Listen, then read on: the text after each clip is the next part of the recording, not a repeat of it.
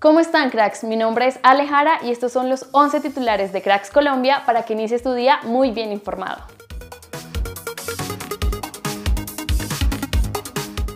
Esto dijo Carlos Paniagua, director técnico de la Sele Femenina Sub-20, luego de la victoria histórica ante Alemania.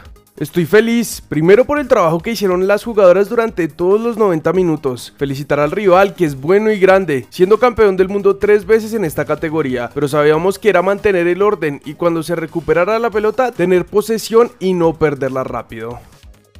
Felicitaciones a todas las jugadoras y cuerpo técnico de la selección Colombia Femenina Sub-20 por esta gran victoria, escribió el Tigre Falcao en su cuenta de Twitter.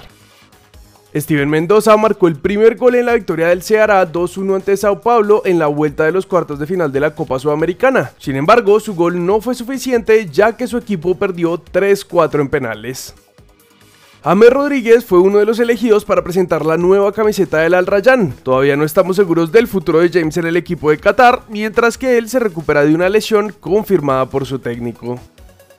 En Argentina destacan que Diego Baloyes le consiguió una entrada a una fiel hincha de Talleres para el partido de vuelta de los cuartos de final de la Copa Libertadores. Sin embargo, Talleres perdió 1-0 con Baloyes todo el partido en la cancha y fue eliminado.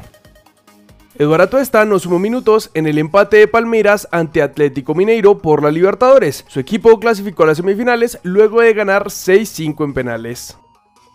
Estoy grande y soy realista. He escuchado lo mismo de mucha gente, pero he sido un bendecido de Dios con la vida y con el fútbol. Si hubiese tenido un poquito más de orden en mi vida, habría triunfado como James y Falcao. Dijo Dairo Moreno en el canal que no debe ser nombrado.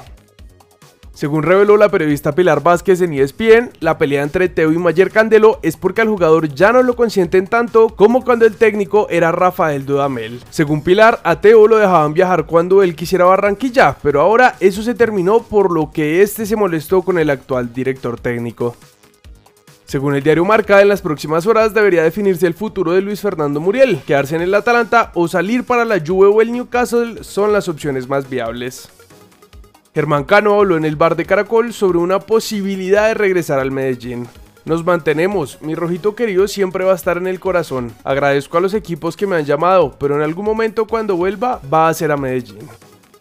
Jason Gordillo tendría todo listo para volver a Santa Fe. Según la periodista Salomé Fajardo, Gordillo, que es jugador libre, llegaría en las próximas horas a Bogotá para firmar contrato y presentar exámenes médicos. Eso es todo en titulares. Recuerda que en unas horas se publicará el segundo video del día, así que activa las notificaciones y no te lo pierdas. Yo soy Alejara y nos vemos en el siguiente video.